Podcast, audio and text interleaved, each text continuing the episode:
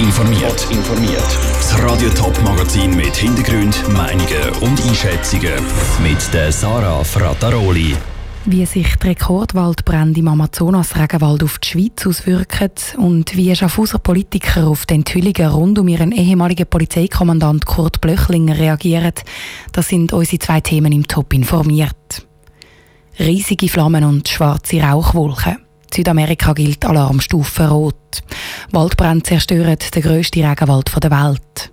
Die Flammen im Amazonasgebiet sind zwar weit weg, sie haben aber auch direkte Auswirkungen auf die Schweiz. Warum das so ist, im Beitrag von Sandra Wittmer.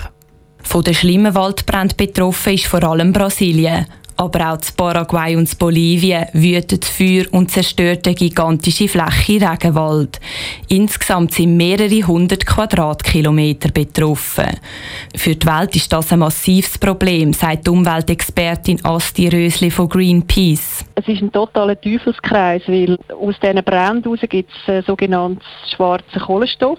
Der treibt es nachher mit dem Wind in die Arktis, wo das sich auf dem Schnee widersetzt. Das treibt nachher die Eisschmelze an.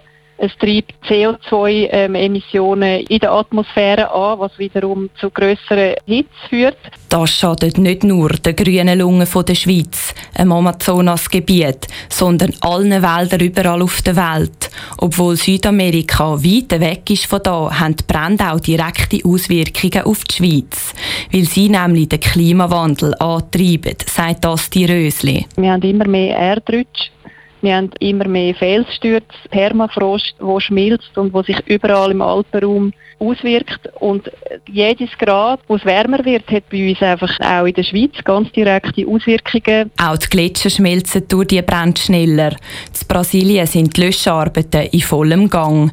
Die sind aber schwierig, weil es in den betroffenen Gebieten fast keine Infrastruktur gibt. Sandra Wittmer hat berichtet. Der brasilianische Präsident Jair Bolsonaro gibt eine Trockenzeit schuld an heftigen Waldbrand. Und er sagt, Umweltschützer haben die Brände selber geleitet, um Aufmerksamkeit und durch das auch Spendengelder zu bekommen. Diese Aussagen haben international für einen richtigen Aufschrei gesorgt.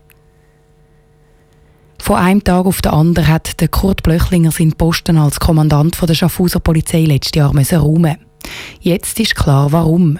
Er soll zusammen mit der ehemaligen Regierungsrätin Rosmarie Wittmer-Gisel rund 1 Million Franken ohne rechtliche Grundlage ausgegeben haben. Das zum Beispiel für Führungsräume der Polizei oder für Dienstautos. Das hat Schaffhauser AZ heute publik gemacht. Was Politiker von den Vorgängen bei der Schaffhauser Polizei halten, im Beitrag von Pascal Schläpfer. Der ehemalige Polizeikommandant Kurt Blöchlinger und die ehemalige Regierungsrätin Rosmarie Wittmer-Giesel haben von 2016 bis 2018 rund 1 Million Franken für die Schaffhauser Polizei ausgegeben. Und das ohne rechtliche Grundlage. Das Geld soll laut einem Bericht von der Schaffhauser Finanzkontrolle unter anderem für neue Blitzer, Uniformen und den Umbau von Führungsräumen der Polizei verwendet worden sein. Der SVP-Kantonsrat Peter Schick ist überrascht, wie viel Geld weggekommen ist. Der Kantonsrat könnte da aber nichts dagegen machen.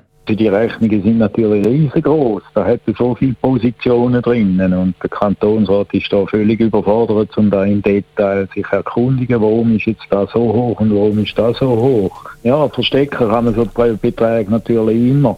Auch Linda De Ventura, Kantonsrätin von der alternativen Liste, ist schockiert. Genau so Alleingang von der Regierung seien schlecht fürs Verhältnis im Schaffhauser Parlament. Die Regierung sagt es immer wieder, das ist sehr schade, dass das Verhältnis so ist und sie können das nicht recht verstehen.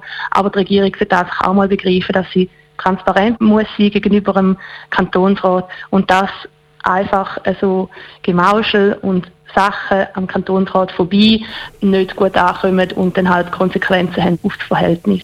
Für sie ist klar, der Kantonsrat muss jetzt genau anschauen, ob die Finanzkontrolle genug unabhängig ist.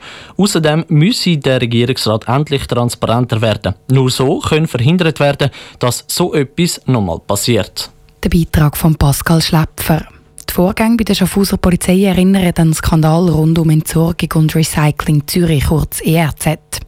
Dort ist Schwarzgeld auftaucht. Der ehemalige Direktor Urs Pauli hat sich ein teures Dienstauto gegönnt. Er hat einen Swimmingpool für die Angestellten gebaut und sogar einen Zoo mit Emus hat das ERZ gehabt.